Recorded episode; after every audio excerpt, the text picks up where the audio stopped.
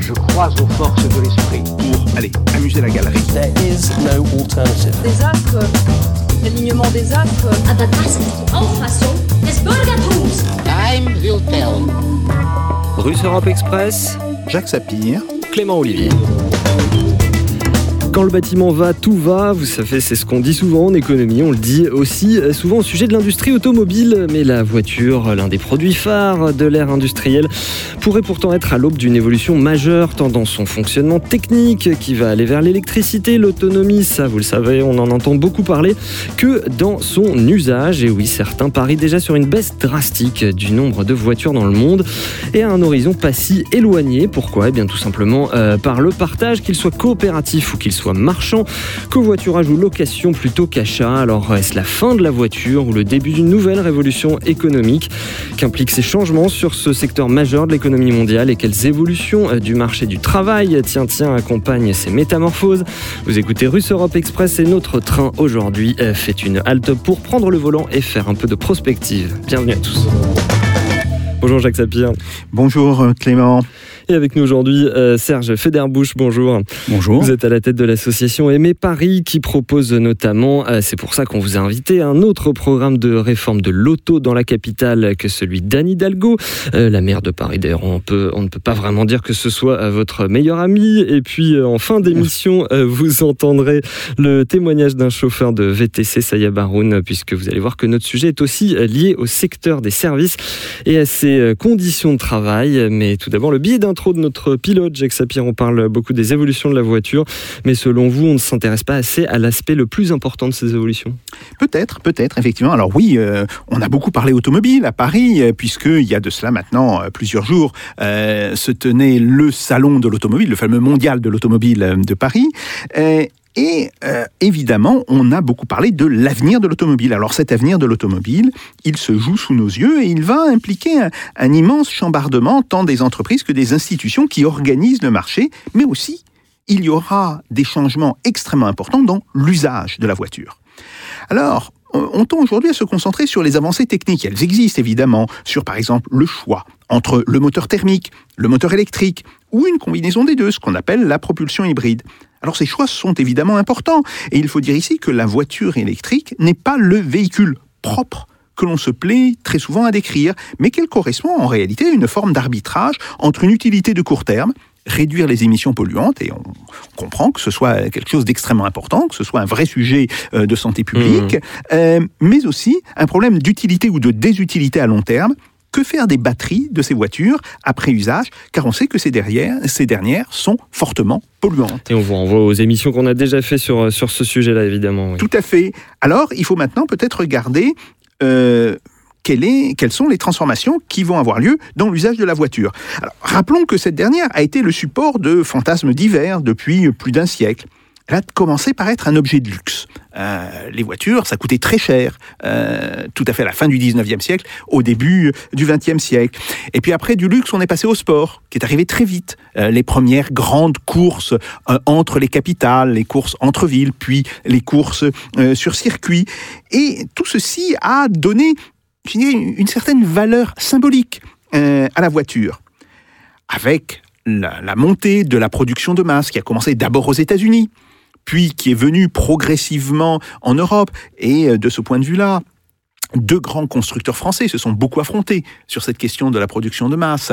Euh, Renault, qui a pris le tournant finalement assez tard, et Citroën, qui a été pendant très longtemps le grand adversaire euh, de Renault et qui, lui, avait compris l'importance de cette production de masse. Bref, on a eu un changement, mais ce changement restait dans les cadres anciens parce que, avec la voiture, dans les années 60, on achetait en fait un statut social.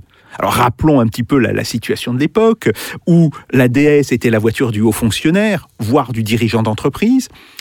La 404 Peugeot, oui, je parle d'un temps que Mhm. euh, les, les moins de 20 ans n'ont pas pu connaître, évidemment. Bien, mais la 404, c'était la voiture du cadre d'entreprise, pas du dirigeant, mais du cadre d'entreprise. Et puis, pour les gens qui pensaient sport, eh ben, la voiture, évidemment, c'était la R8 Gordini, puis euh, son avatar euh, par Simca qui y ressemblait beaucoup et qui a eu aussi euh, une carrière non négligeable en matière de sport. Chez nous, c'était la Lada. Oui, bien sûr, évidemment. Euh, C'était la Lada. Pas mal. La, la Lada qui, d'ailleurs, il faut le rappeler, était la copie, était une production Fiat sous licence. euh, et euh, on a eu, en fait, le même type d'évolution euh, sur le marché italien où euh, Fiat déclinait Fiat. Alors, Fiat faisait plutôt des voitures populaires, mais avait aussi une petite euh, production de haut de gamme. Et puis Lancia. Et puis, évidemment, les grands constructeurs de luxe, que ce soit Ma- Maserati euh, et Ferrari, eux servaient ce très très très haut, très haut de gamme. Alors on voit qu'aujourd'hui la situation est euh, très différente, euh, que en réalité euh, on est en train de changer dans notre rapport à la voiture. On passe euh, de la possession de la voiture, une voiture qui est à soi, qui vous donne un statut, une voiture que l'on va personnaliser. Euh, le phénomène qu'on appelle le tuning euh, des voitures, c'est quelque chose qui est en fait très ancien, euh, qui existait déjà euh, dans les années 50, eh bien, on voit aujourd'hui que les voitures tendent à se ressembler énormément, et puis surtout que l'usage de l'automobile est en train de changer. Un, exemple, le covoiturage. Alors le covoiturage, inventé fin des années 80, début des années 90, pour tenter de résoudre euh, les problèmes de pollution à Los Angeles. hein. C'est là où euh, vous aviez les premiers péages urbains où euh, si vous étiez le seul dans la voiture, vous payez plein tarif, vous étiez à deux, vous payez demi-tarif, vous étiez trois ou quatre, vous ne payez euh, plus du tout. Donc c'est le début, en fait, du covoiturage. Après, ce covoiturage, il explose euh, depuis quelques années. On parle évidemment, il y a toute une série de, sociétés qui sont bien connues des auditeurs, mais il y a aussi le fait qu'aujourd'hui, euh, le nombre de voitures qui sont vendues à la location augmente de manière tout à fait considérable et qu'on peut penser que d'ici 5 à 10 ans, euh, les voitures en location seront beaucoup plus nombreuses que les voitures en pleine propriété. Donc on voit bien qu'il y a eu un changement extrêmement important dans notre rapport à la voiture. Et les euh, deux euh, dimensions finalement de, de ces changements, le côté technique d'une part et l'usage d'autre part, peuvent en fait se combiner selon vous? Oui, tout à fait. Euh, la voiture intelligente que l'on nous promet à plus ou moins brève échéance. Alors bien sûr, il y aura encore toute une série de problèmes techniques à régler. Il y aura aussi des problèmes institutionnels. hein. Euh, on en a déjà parlé euh, dans une autre émission. La question de savoir qui sera responsable, euh, comment les assurances devront se déterminer en cas d'accident entre une voiture intelligente et une personne, en cas de- d'accident entre deux voitures intelligentes qui conduit la voiture? Est-ce que c'est l'intelligence artificielle ou est-ce que c'est la personne qui est dedans? Bref, je ne développe pas plus là-dessus.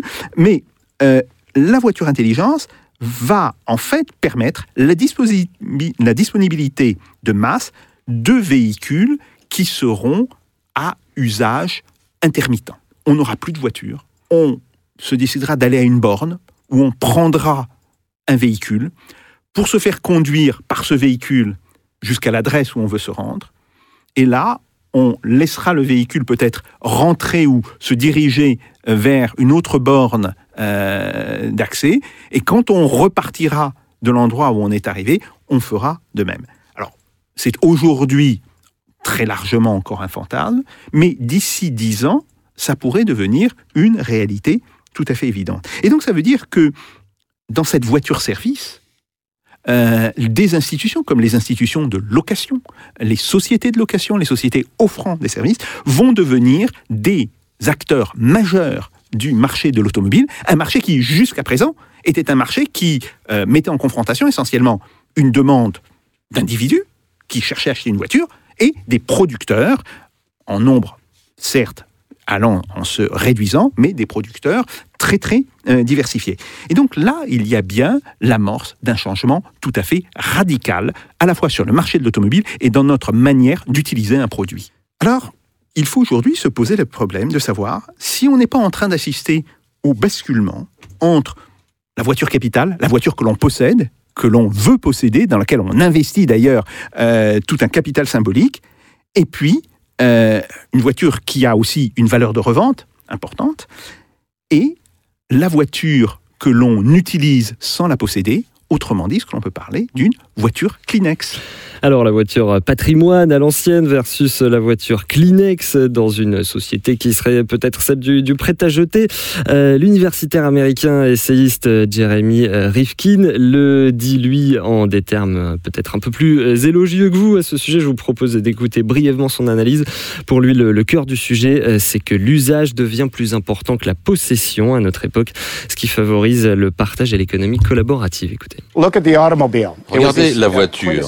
C'était le pilier de l'économie du XXe siècle. Aujourd'hui, la génération du millénaire qui a grandi avec Internet, ils ne veulent pas posséder une voiture. C'est des histoires de papy et mamie, ça. C'est vieux, c'est démodé. Ils veulent avoir l'accès à la mobilité. Ils ne veulent pas avoir la propriété du véhicule. Ils passent de la propriété au droit d'accès. Pour chaque voiture qui est partagée, c'est 15 voitures qui sont éliminées de la production.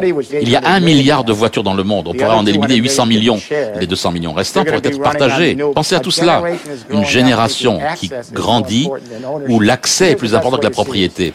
Voilà l'accès à un service plus important que sa propriété. Jérémy Rifkin en 2014 sur le plateau de Ce soir ou jamais de Frédéric Tadei. Comme il est de la maison maintenant, on se fait un peu plaisir. Alors, c'est contradicteur à Jérémy Rifkin le présente souvent comme un doux rêveur et lui disent que ce, n'est pas ça qui va faire éclipser le, capitalisme. Mais n'empêche, euh, Serge Federbouche, cette réduction drastique du nombre de, de voitures, est-ce qu'on est qu'on pourrait y venir selon vous? Alors, je pense qu'il faut envisager l'avenir d'une manière générale avec beaucoup de modestie et de prudence, surtout dans le domaine des innovations techniques et des, innovations des comportements sociaux. Bon, il faut toujours avoir en tête ces fameuses vignettes de la fin du 19e et du début du 20e siècle où on vous présentait la ville du futur avec des dirigeables partout, des espèces de gratte-ciel où on pouvait descendre au sommet des gratte-ciel, euh, bon, des euh, différentes rues effectivement parfois occupées d'automobiles ou alors de véhicules déjà plus ou moins autonomes. D'ailleurs, quand on voit certaines de ces vignettes, c'est assez cocasse et amusant. Ah, c'est Bon. le jeu de l'anticipation. Voilà, c'est le jeu de l'anticipation et cette anticipation, heureusement, hein, bon, euh, aucun cerveau humain n'est capable de véritablement prévoir l'avenir et donc euh, très souvent, euh, elle est démentie par euh, la façon dont les choses évoluent concrètement. Et donc, euh, c'est là tout de suite où je vais poser euh, un élément de, de- Mhm. non pas de désapprobation, mais de différence avec ce que je viens d'entendre en particulier de Sheriff Kin. Bon, je crois que l'automobile répond à un vrai besoin de modularité. Bon, on ne sait pas comment les choses vont évoluer, ce qu'on appelle la modularité dans les transports, c'est-à-dire que vous avez des individus qui peuvent avoir des besoins différents à certains moments de la journée, ça évolue dans le temps, ça évolue aussi en fonction de leurs euh, impératifs, quand ils doivent déplacer des vieux parents, quand ils ont des enfants, quand ils ont des charges lourdes. Et l'avantage insigne de l'automobile, et c'est pour ça que l'automobile individuelle, à mon sens, a triomphé comme elle a triomphé au XXe siècle et qu'elle continue d'ailleurs d'être encore très puissante au XXIe et ne sera pas forcément supplantée très facilement par l'automobile partagée. Eh bien, l'automobile est vraiment le euh, véhicule modulaire qui vous permet d'adapter en fait votre euh, Mhm. utilisation technique de, de moyens de mobilité à vos préférences et à vos besoins. Une vision de la liberté aussi. et puis c'est une très vision de la en liberté. vogue parce que, bon, moi, je me souviens d'un- ouais. d'un sujet, euh, bon, je ne sais plus où j'avais été interrogé là-dessus, je crois que c'était un concours administratif où on nous demandait euh, l'automobile, asservissement. C'était bon, malheureusement pour moi, les concours administratifs, ça date plutôt du début des années 80. Et donc, euh, l'automobile, asservissement ou libération. Vous voyez, Mmh. la problématique était déjà là. Donc, euh, bon, euh, c'est à la fois euh, les deux, c'est quand même beaucoup aussi un instrument de libération, y compris pour le peuple. Euh, bon, là, euh, la, la baisse du coût des automobiles avec la Ford T, euh, pratiquement au début du XXe siècle, et euh, ensuite le- la mécanisation, le fait que malgré tout, une automobile aujourd'hui, ça coûte beaucoup moins cher à acquérir en, pouvoir- en, je dirais, en parité de pouvoir d'achat Mmh. que ça Oui, ne- en, en- coûtait. en nombre, en nombre de mois de SMIC. Oui, oui, il bien faut, sûr. faut calculer ça en nombre de mois de coûtait- bon. SMIC. Donc tous ces éléments en fait font qu'on ne sait pas exactement comment les choses vont évoluer. Alors exemple, je vais prendre un exemple. Cette question cette, euh, de la modularité explique en réalité l'échec d'Hidalgo. Hein, euh, aujourd'hui dans sa politique soi-disant de lutte contre Mhm. l'automobile. Bon, euh, il y a eu un échec par exemple avec Autolib, c'était pas qu'un problème technique, hein, c'était le problème effectivement qu'elle n'a pas vu le- venir le coût de, de- de Uber qui a transféré euh, le besoin de, déplacement vers Uber plutôt que vers Autolib, et puis parce que ça avait des coûts de gestion extrêmement importants. Bon, Justement, je voulais vous, vous interroger là-dessus. Est-ce que, l'échec d'Autolib, euh, plus, plutôt qu'un échec personnel d'Anne Hidalgo ou de Vincent Bolloré, qui n'a pas été capable de faire suffisamment suffisamment de profit avec. Est-ce que ce serait pas plutôt qu'un des échecs personnels de ces gens-là, est-ce que ce serait pas l'échec d'un modèle, c'est-à-dire l'idée que en privatisant une mission de service public, il va falloir dégager d'importants bénéfices. Non, si ça, si ça, ça se faisait sans notion de profit, est-ce que voilà, est-ce que ça aurait pas moins posé de problème? C'est l'échec de la démagogie en politique, c'est-à-dire que bon, sur mon site de l'époque de l'Anopolis, j'avais démontré par A plus B, calcul à l'appui, que ça ne pouvait pas être rentable, que ça allait être un gouffre financier, parce que ça coûte cher, cher à entretenir, et les batteries devaient être en permanence alimentées. Bon, ça ne pouvait, ça ne pouvait être rentable et encore arriver plus ou moins à un point mort financier, c'est-à-dire ne pas perdre d'argent qu'à un niveau d'utilisation qui était strictement impossible à obtenir. Bon, Bolloré a roulé un peu tout le monde dans la farine, mais ça a été d'autant plus facile que Delanoë puis Hidalgo se sont laissés volontairement rouler dans la farine parce que ça correspondait, c'était la rencontre de leur propre démagogie avec la volonté de Bolloré de présenter un service que lui arrivait à financer et à rentabiliser autrement, parce qu'il les a fait financer par des aides, par des subventions et par des prêts à taux extrêmement avantageux des banques de la Banque européenne d'investissement, vous voyez?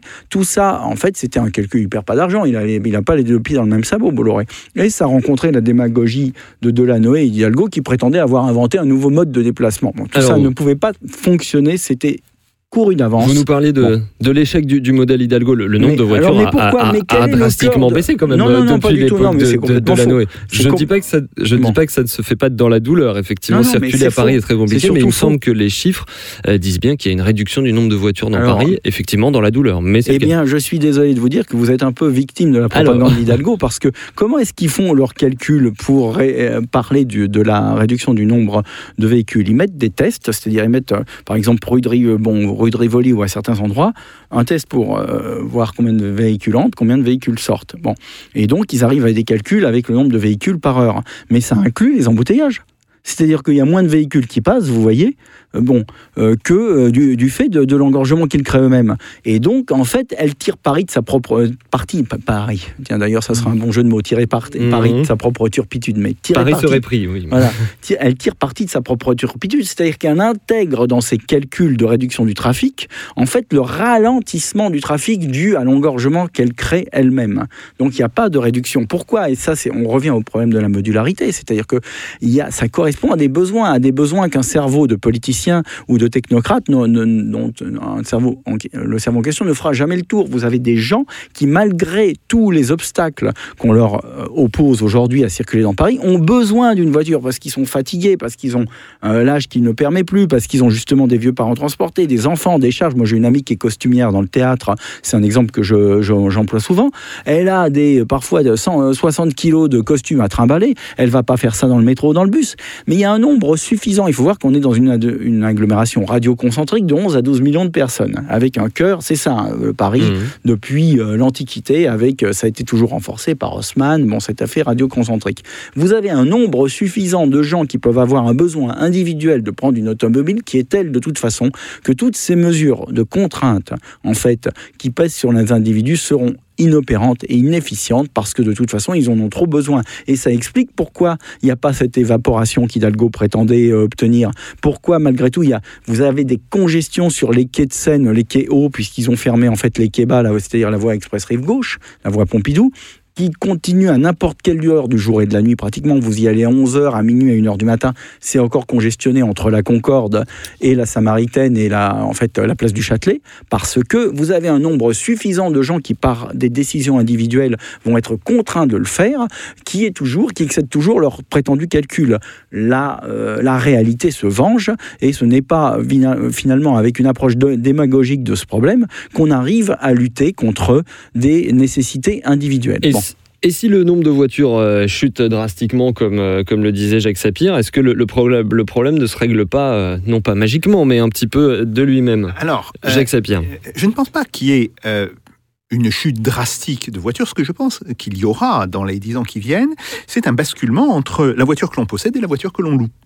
Et, ça, je crois que c'est déjà en train de se mettre en place. Alors, bien sûr, il y aura toujours des gens qui auront intérêt ou qui auront la volonté de posséder une voiture. Hmm. Euh, l'intérêt, c'est par exemple les gens qui sont relativement excentrés par rapport à la possibilité euh, de disposer euh, d'une voiture en location ou, des transports en commun, oui, ou, ou d'avoir accès à un service comme Uber ou comme les VTC. Bon, ça, ça, ça c'est évident. On voit par exemple les gens qui sont en grande banlieue. Euh, eux, euh, ils auront très probablement toujours le besoin d'avoir leur voiture. Mais pour les habitants des centres que ce soit le premier centre-ville ou le deuxième centre, c'est-à-dire la, première couronne euh, autour du centre-ville, eh bien là, je pense qu'il y aura un basculement euh, assez important. Donc, euh, d'une voiture que l'on achète et que l'on possède à une voiture que l'on loue. D'ailleurs, ça se voit aujourd'hui dans les statistiques des constructeurs. Les constructeurs, aujourd'hui, vendent beaucoup plus de voitures à des sociétés de location. Grosso modo, le nombre de voitures a été multiplié par 6 euh, vendus aux sociétés de location qu'ils ne, les, qu'ils ne les vendent à des personnes particulières qui les achètent donc euh, pour les posséder. Donc ça, Mais fatalement, une voiture louée, c'est une voiture partagée euh, par plusieurs utilisateurs. donc ça fait, baisser le nombre de, voitures. Et donc ça, ça, ça va faire baisser en partie le, nombre de voitures. Alors, il y a des statistiques aussi sur d'autres villes. on le voit dans le cas de Londres, on le voit dans le cas de Stockholm, on le voit dans le cas de Milan. et c'est quand même très intéressant. la circulation à Milan a baissé de 40%.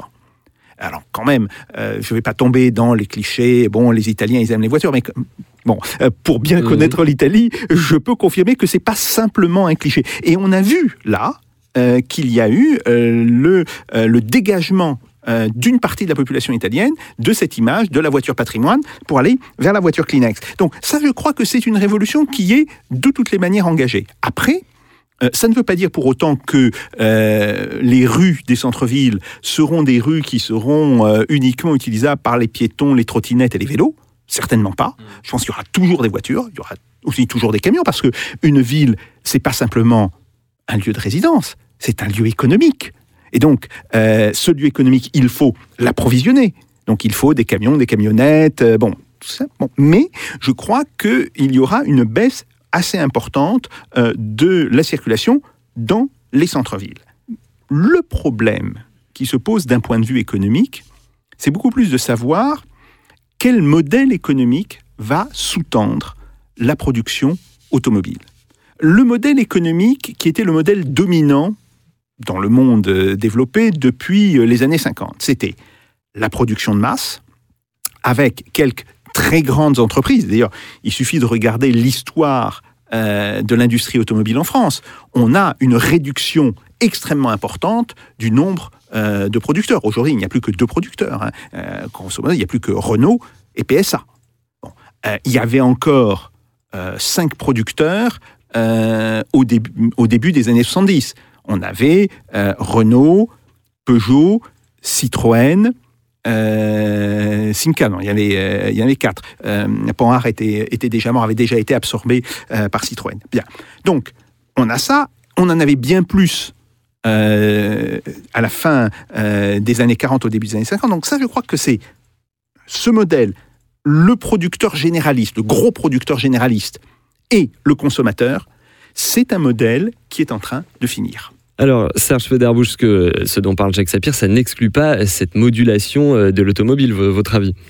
Non, à mon avis, euh, bon, je suis euh, d'accord mmh. bon, pour, sur beaucoup de, de points avec Jacques Sapir. Cela étant, je crois qu'il y a toujours bon, une espèce de, il faut regarder dans le détail et dans, l'épaisseur des situations. Alors, si on prend par exemple la question de, du, fait de renoncer à la voiture individuelle, d'abord, il y a la question de l'offre et de la demande. Il faut avoir en tête une chose, c'est que paradoxalement, ça explique aussi euh, certains échecs des politiques de réduction de la circulation, plus vous allez fluidifier, plus vous aurez du véhicule qui, même partagé, va pouvoir rendre des services d'ailleurs sans borne. Hein. Normalement, un véhicule partagé automatisé n'a pas besoin de borne. Il va, euh, en fonction euh, des, commandes qu'il aura par les téléphones portables, eh bien, aller sans qu'il y ait un système même très décentralisé, mais un système totalement fluide, aller chercher les consommateurs là où ils sont pour les prendre là où ils veulent aller, et puis ensuite il se dirigera automatiquement. Donc ça peut aller beaucoup plus loin. Si vous mettez ça en place, ce qui est possible techniquement aujourd'hui avec le développement des supercalculateurs, il faut voir que, par exemple, le GPS, a fait pour la localisation des automobiles, mais des progrès considérables,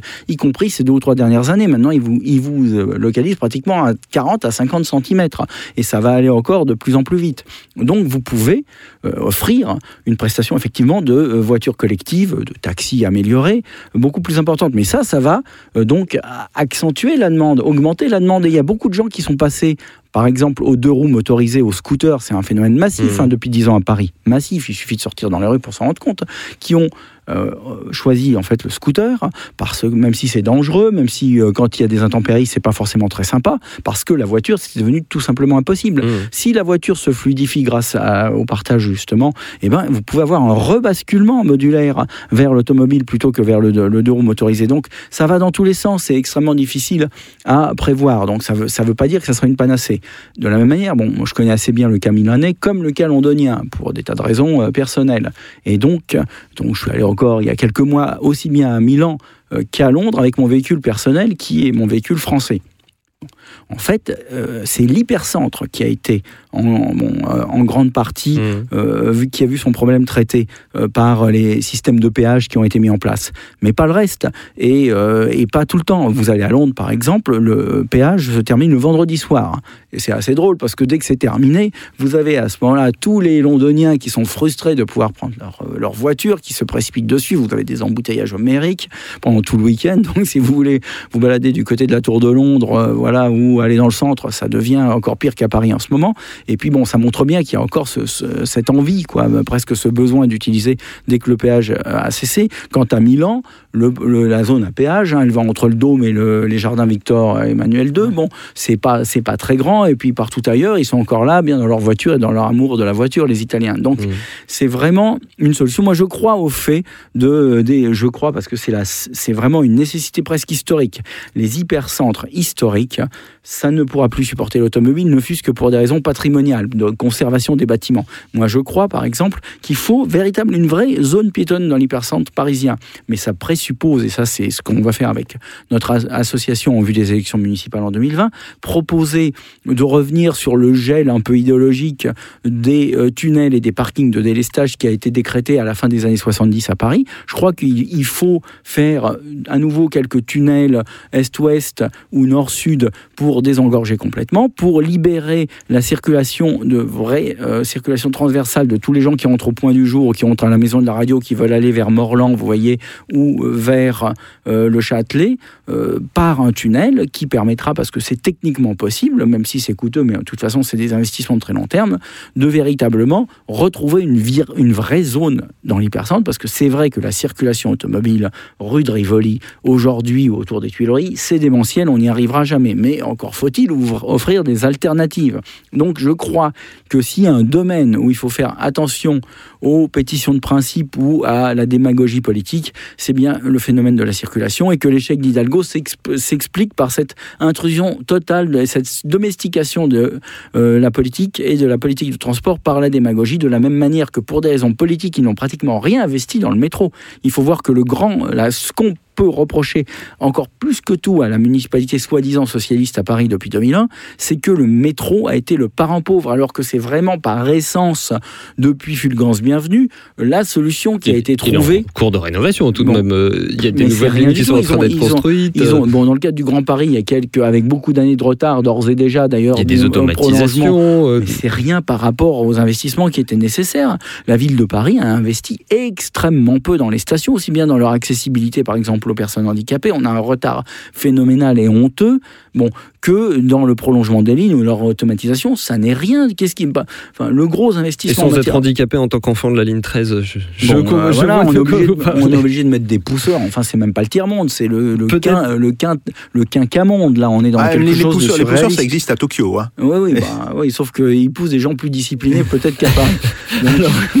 il y a euh, sans doute pas mal de gens qui nous écoutent autre part euh, qu'à Paris et qui savent pas très bien de, quoi on parle. Quelques mots quand même sur le sur l'électrique, la voiture électrique. Alors la voiture électrique, bon, euh, je ne veux pas en faire un article de fois. Moi, je crois que c'est effectivement la solution. Bon, alors il y a d'autres, il y a d'autres solutions techniques, l'hydrogène, la pile à combustible, tout ce qu'on veut. On ne sait jamais ce qui va triompher. Euh, je prends toujours un exemple, c'est celui de l'aérotrain. Si vous allez à Orléans en train, vous voyez, vous verrez à la fin du parcours cette espèce de train qui était sur coussin d'air, qui était une innovation fabuleuse, qui a été tué d'ailleurs en grande partie par la SNCF parce que c'était le consortium aérotrain n'était pas une émanation de la SNCF, donc ils se sont employés à le tuer. Mais pour le tuer, le grand paradoxe, c'est qu'ils ont été obligés de mettre les bouchées doubles sur le TGV et l'échec de l'aérotrain a contraint les ingénieurs de la SNCF à pousser les feux sur le TGV. On a le TGV grâce à l'éther. Bon. Donc on ne sait pas comment les choses se font. Mmh. En tout cas, l'électrique, c'est très probablement la solution parce que c'est quand même quelque chose, bon, euh, une source d'énergie pratiquement inépuisable. Hein, bon, parce que bon, même si l'uranium n'est pas euh, en grande quantité dans l'écorce terrestre, bon, c'est euh, bon, quand vous dites électrique, vous dites nucléaire. Bah, c'est ça. les colons n'aiment pas, la voiture électrique, ils appellent ça la voiture nucléaire. Hein. Mmh. Bon, euh, mais en fait, ils se trompent. Ils se trompent très, très certainement. Je pense que l'événement le plus important depuis euh, pas mal de temps, ça a été la déclaration du dernier prix Nobel de physique, un Français, hein, qui est un co-titulaire du prix Nobel de physique, qui a expliqué que le laser pour lequel il a été primé, là, permettrait peut-être, il espère à échéance de 10 ans, de réduire la durée de vie des déchets nucléaires de 1 million d'années à 30 minutes. D'accord? Ça signifie quoi? Et bon, il a quand même eu le prix Nobel euh, récemment. C'est quand même pas mmh. un petit, un petit, un petit joueur en matière scientifique. Et Alors c'est un pari quand même de compter sur ce genre non, non, de, de miracle scientifique. C'est pas un miracle. C'est pas un miracle. C'est bon. Il commence déjà à avoir des oh, résultats tout à fait probants. Quelque chose de très bien. Bah, ça veut dire que le problème, ça, peut, ça peut dire que le problème du traitement des déchets, qui est le problème numéro un quand même en matière d'utilisation d'énergie nucléaire, parce que c'est vrai qu'il y a des problèmes de sécurité et tout, mais il y en a pour tout l'équipe. Bon, euh, ça c'est une question aussi de surveillance des, centrales et de protocoles extrêmement durs en matière de, sécurité. Mais si on arrive à régler la question des déchets, la question du nucléaire se pose en des termes radicalement différents. Et ensuite, vous pouvez coupler la motorisation électrique partout à des centrales nucléaires. Et alors là, euh, vous faites entrer vraiment, le, je dirais, le 21e siècle démarrera vraiment. Donc, parce que ça va euh, de mille manières euh, complètement changer la question de l'approvisionnement en énergie et ça va avoir des événements, des, répercussions même géopolitiques sur le fait qu'on ne pourra se passer d'un certain nombre de fournisseurs. Donc, tout ça euh, échappe forcément au calcul qu'on peut faire. Il faut avoir beaucoup de modestie, il faut laisser toutes les portes ouvertes et il ne faut pas, pour des raisons de pure démagogie et d'affichage politique, parce que la politique est souvent dans le court terme, il ne faut pas tuer des solutions de moyen et long terme. Et donc il faut ouvrir, laisser vivre euh, bon, avoir du respect pour le long terme et laisser euh, les chercheurs chercher et quand même se débrouiller pour qu'ils aient les moyens de trouver. Alors, sur la question des, déchets, vous semblez effectivement assez optimiste sur les déchets nucléaires. Il y a aussi les déchets que mentionnait Jacques Sapir, c'est ceux des batteries des voitures électriques qui sont assez polluants. La question des déchets des batteries et euh, la question des minerais rares qu'on utilise pour les faire. Ça, c'est, ça crée aussi des, quelques, quelques problèmes de conditions de travail en Afrique, si vous voyez ce que je veux dire. Oui, oui, c'est un problème qui est important. Euh, alors, euh, je, mets de côté la question des, euh, des progrès radicaux qui pourraient être enregistrés d'ici 10 à 20 ans dans la question des, des déchets nucléaires. Oui, c'est tout à fait possible. Bon, il y a d'autres problèmes, mais fondamentalement, la question de la voiture électrique, c'est un problème d'arbitrage. On voit très bien qu'il y a des villes dans le monde, par exemple certaines villes chinoises, Pékin, Shanghai, etc., où euh, la situation, euh, la pollution de l'atmosphère est devenue telle qu'il est urgent de passer à des modes électriques euh, de circulation. Ça ne veut pas dire que ces modes seront sans pollution, mais on peut faire là un arbitrage entre court terme et long terme et dire la santé de la population exige que l'on passe à, un autre, à une autre forme de pollution, mais qui, on peut l'espérer, sera plus gérable, ou disons plus facilement gérable dans 20 ans ou 30 ans. Donc ça, c'est un, ça, c'est un premier point. Mais il y a un autre point qui est extrêmement important, c'est, comme je l'ai dit, la question des institutions de marché. Et on voit bien que euh, ce qui nous pend au nez aujourd'hui, c'est de passer d'un marché où le producteur est directement en face du consommateur, grosso modo, monsieur tout le monde achète sa voiture à un grand producteur, bien sûr par l'intermédiaire d'un garage, d'un concessionnaire. Qui est un service, mais, c'est essentiellement une industrie. Mais voilà, c'est essentiellement une industrie. D'ailleurs, il faut savoir que beaucoup de concessionnaires sont désormais les euh, propriétés euh, euh, des grandes sociétés qui produisent des automobiles, à une situation où va s'intercaler entre ces deux acteurs un troisième acteur, qui est la société de location. Et là, il faut bien envisager à quel point cela peut changer à la fois la dynamique du marché de l'automobile, mais aussi la dynamique de l'usage, euh, que ce soit dans les villes ou plus généralement dans le transport, euh, qu'il soit à la fois intra-urbain ou intra-agglomération, euh, plus précisément, ou qu'il soit interurbain. Serge Federbush, la, voiture qui passe d'un produit industriel à un service oui, alors, euh, bon, d'abord sur la question des motorisations, des batteries, etc. Bon, ça c'est effectivement un problème technique. Mmh. Je crois qu'il y a d'ores et déjà différentes techniques. Tesla fonctionne pas comme les autres. Bon, euh, les autonomies sont différentes. Il y a des niveaux d'autonomie. Je crois aussi que si on arrive à régler la question des déchets nucléaires, ça sera sans doute pas la batterie au lithium ou une autre forme de batterie qui sera vraiment le gros, gros problème, le gros enjeu pour l'humanité dans les 20 ou 30 ans qui viennent. Donc, c'est pas que je cherche à être outrageusement optimiste, mais bon, mmh. il faut avoir euh, bon, en tête le fait qu'il y a des ruptures techniques de temps en temps. Moi, je me souviens, en fait, alors ça va vous sembler bizarre et complètement sortir de la circulation, qu'il y a un magnifique tableau de Léonard de Vinci, petit, qui s'appelle le portrait Ginevra ben, Vinci, à la National Gallery de Washington. Pourquoi il est là? Parce qu'il appartenait en fait au prince de Liechtenstein, à Vaduz, lequel avait investi beaucoup d'argent dans les, dans les calculettes mécaniques, d'accord? Et puis sont arrivés d'Asie les calculettes électroniques. Il a fait faillite à un tel point qu'il a dû vendre son Vinci aux Américains. Oui, donc il faut évidemment, il y a toujours des, euh, des ruptures qu'on ne voit pas venir et il y aura ce type de rupture forcément. Et d'ailleurs, c'est peut-être ce qui justifie l'intervention de la puissance publique d'être capable finalement, et ça, ça serait une grande, un grand débat presque philosophique qu'on pourrait objecter aux ultralibéraux, c'est de leur dire que par définition, précisément, c'est même l'hypothèse de la faillite que l'État doit pouvoir absorber alors qu'un individu, qu'un investisseur privé individuel ne peut pas l'absorber parce qu'il disparaît si jamais il fait faillite à ce point-là. Bon, en tout cas, il y aura des solutions à tout ça. Alors ensuite, maintenant, pour le passage à euh, la location ou à des formes nouvelles de collectivisation finalement de l'usage de l'automobile, bon, ça renvoie à la conversation présente. Je crois qu'effectivement, il y en aura, mais paradoxalement, plus il y en aura, plus le, euh, la fabrication d'automobiles peut devenir à nouveau désirable. Et donc, euh, l'automatisation, le, fait de, pouvoir, par la gestion coordonner du trafic avec des calculateurs suffisamment puissants, et ils le sont déjà en grande partie, ils le seront encore plus d'ici 10 ou 20 ans, euh, parvenir à euh, supprimer l'engorgement de la circulation, ça peut conduire les gens à utiliser à nouveau l'automobile et, de manière d'ailleurs beaucoup plus lissée sur les 24 heures. C'est-à-dire que si vous avez la possibilité de vous mettre dans un véhicule automatique qui va vous amener à Marseille ou à, Nice, vous vous couchez dedans. Est-ce que vous, bon, au salon de l'automobile, il y avait le taxi du futur qui était présenté sur le stand de Renault cette année, vous l'avez vu. C'est impressionnant, les roues ont l'air de roues carrées, hein. c'est un peu une contradiction dans les termes, mais ça existe. Et euh, c'est un vrai salon. Et euh, ce taxi-là, il pourra aller n'importe où en France, et en l'espace de 8 ou 9 heures, parce que ça peut, en plus, ça règle aussi la question des limitations de vitesse, puisque si c'est coordonné, eh bien, vous pouvez vous arriver de manière... Bon, donc, les transports peuvent se faire de manière beaucoup mmh. plus fluide sur la durée, de la même manière que ça peut se coupler avec le télétravail, avec le fait que l'organisation du travail ne va pas forcément se passer par la centralisation de tout le monde au même moment, au même bureau. Tout ça doit, et c'est le rôle du politique, euh, c'est de l'avoir de la modestie et de laisser ouvertes les portes à ces innovations sans les tuer pour des raisons et de pétition idéologique. C'est ça qui doit être important, je pense. La politique doit évoluer comme les techniques.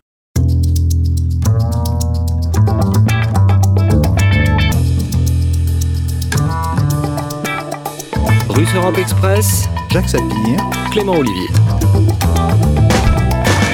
Et euh, en tout cas, dans ce, glissement de la voiture vers le secteur des services, il n'y a pas que le, partage des voitures, il y a aussi euh, les VTC avec, euh, avec donc chauffeurs. Et vous le savez, nombreux sont ceux qui alertent sur les conditions de, travail de ces gens ce qu'on appelle l'ubérisation. pour préparer cette émission, j'ai appelé Saya Baroun, il est secrétaire général du syndicat UNSA des chauffeurs privés VTC. Et ce qu'il nous dit, c'est que ce sont toujours les plus faibles qui trinquent. Écoutez. Quand on regarde Autolib, ça s'est cassé la figure. Vélib aussi. Euh, tous les petits sites de covoiturage et tout ça, ça a été très compliqué de les mettre en place. Je ne pense pas que ça va fonctionner. Et quand bien même ça fonctionne, ce sera bien évidemment toujours euh, celui qui exécute la tâche qui sera sous-payé. Ça, c'est classique. À partir du moment où on dit à un jeune, tu n'as pas d'avenir, viens chez nous, et dès qu'il s'enchaîne à un crédit pour 4 ans, effectivement, euh, vous pouvez faire durer votre marché et votre business pendant 4 ans. Donc là, on a affaire à beaucoup, beaucoup de gens qui disent, j'aimerais bien arrêter mon activité, mais je suis piégé par un leasing. Disons que les plateformes ont fait des partenariats, bien évidemment, avec des banques ou des, ou des constructeurs, sans jamais en assumer quoi que ce soit. Hein. Alors disons, on va vous envoyer un volume, essayez de les accepter parce que nous derrière on leur fournit un volume aussi de courses. Au pire, ils vont louer, ils vont louer pendant deux trois mois, et puis dès qu'il faut rentrer un peu de sous, ils ont un petit apport ils se présentent chez un constructeur et ils prennent une voiture. Vous savez, en fait, il y a, on l'estime à peu près à 60% des chauffeurs VTC qui se lancent dans le métier ne savent absolument pas dans quoi ils se lancent. Et avec le temps, c'est-à-dire au bout de 6 mois, un an, ils découvrent l'arnaque dans laquelle ils sont et ils n'étaient pas du tout au courant. Euh, aujourd'hui, la CMA du 93 vous dit 56% des inscrits à la Chambre des métiers chez nous disparaissent au bout d'un an. Chez les VTC, je parle.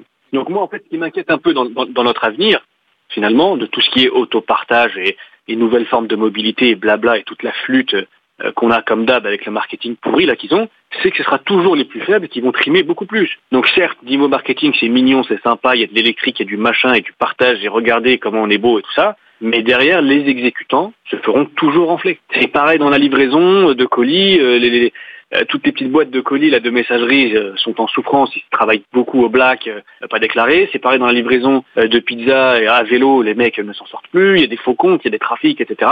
Donc on a une partie d'un côté qui, est en difficulté, qui cherche à bosser, et donc on lui sert du boulot sous-payé. Il nous dit regardez ça marche puisque les gens viennent. Non, c'est parce qu'ils n'ont pas le choix.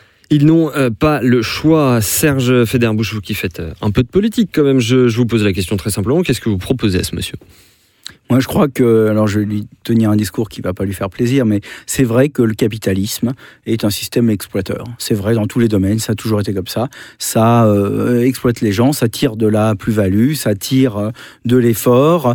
Euh, bon, et là où ça fonctionne quand même, c'est au bénéfice du consommateur plus qu'au bénéfice du producteur. C'est-à-dire que ça tire les prix vers le bas et ça a permis, par exemple, Uber, malgré tout ce qu'on dit, ça a permis de sortir de la, de la situation qui était quand même assez scandaleuse du taxi parisien où on trouvait pas de taxi, où les gars se faisaient payer euh, des fortunes. Alors maintenant, d'ailleurs, les prix remontent sur Uber. Il faut effectivement bon, euh, veiller aux vertus de la concurrence, qui malgré tout euh, existe. Alors c'est vrai que c'est pas bon. Il faut des lois malgré tout de protection sociale. Il faut que les gens puissent dénoncer les situations abusives. Moi, j'en suis tout à fait d'accord. Mais de là à dire bon ben on va revenir d'une certaine manière parce que ça serait ça, sinon ce qui sous-tend le discours à la situation antérieure où dans le fond vous avez une espèce de monopole du taxi avec des plaques que des gens aussi, euh, bon, parce que ça présentait des inconvénients, même pour les chauffeurs de taxi, ils payaient de plus en plus cher la plaque. Ensuite, ils étaient obligés de trimer, mais vraiment, on peut euh, comme aussi inventer de nouvelles formes de protection qui sont adaptées aux nouvelles formes de travail. on aurait pu, on aurait pu. Alors, il y avait des gens qui disaient, voilà, euh, l'État rachète les plaques et il en émet le nombre, un nombre double de telle manière, bon, et il se, il se rembourse ensuite sur une caisse d'amortissement sur 20 ou 30 ans avec l'augmentation des recettes. On aurait pu imaginer d'autres choses, pour, mais en tout cas, le problème, c'est qu'il y avait un tel conservatisme sur, cette, sur ce marché marché du Jaxi à Paris que ça a permis, et d'ailleurs c'est comme ça que ça s'est passé, à des euh, systèmes alternatifs comme Uber, avec leurs ambiguïtés et leurs inconvénients de germer. Il faut se souvenir, moi je l'ai entendu, hein, le fondateur d'Uber, il a eu l'idée d'Uber en étant à Paris, alors qu'il n'était pas français, en étant à Paris, parce qu'il n'arrivait pas à trouver un taxi.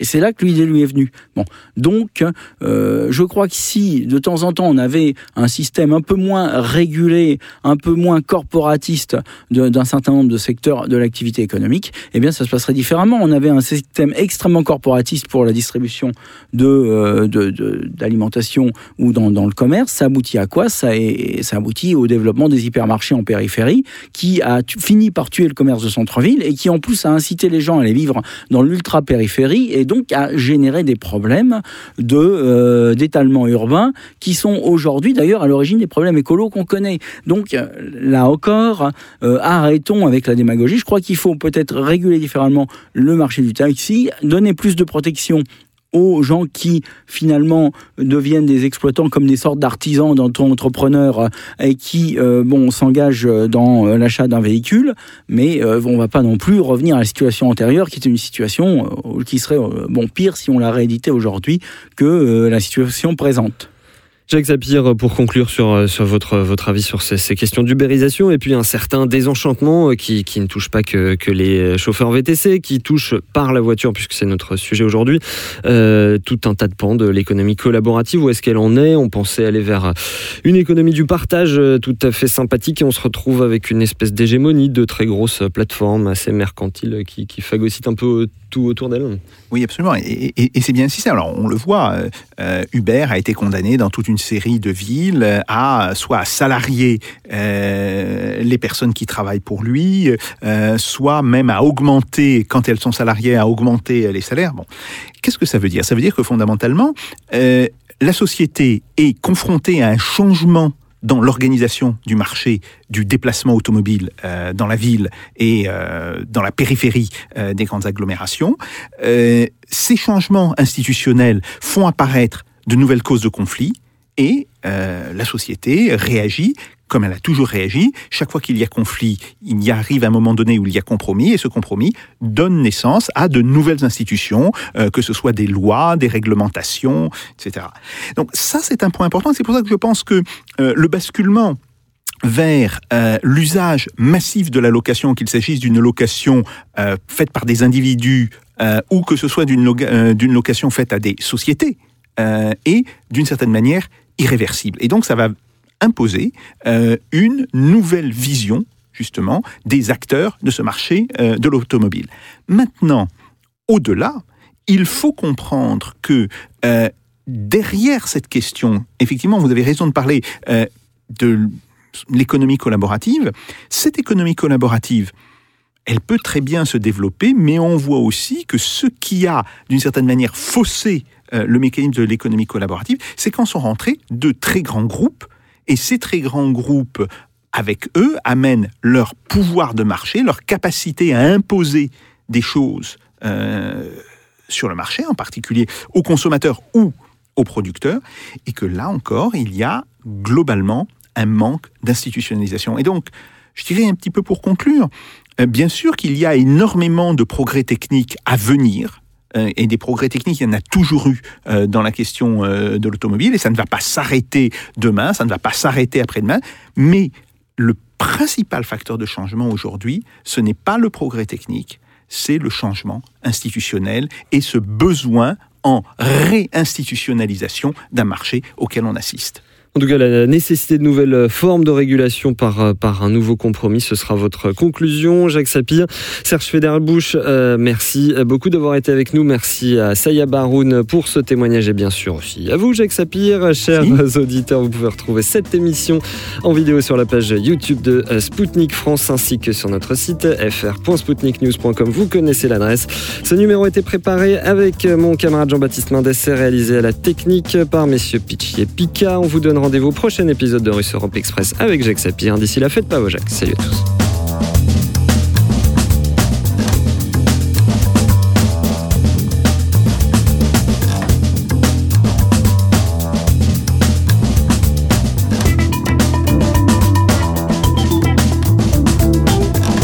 This is not a method. This is provocation. Let them do.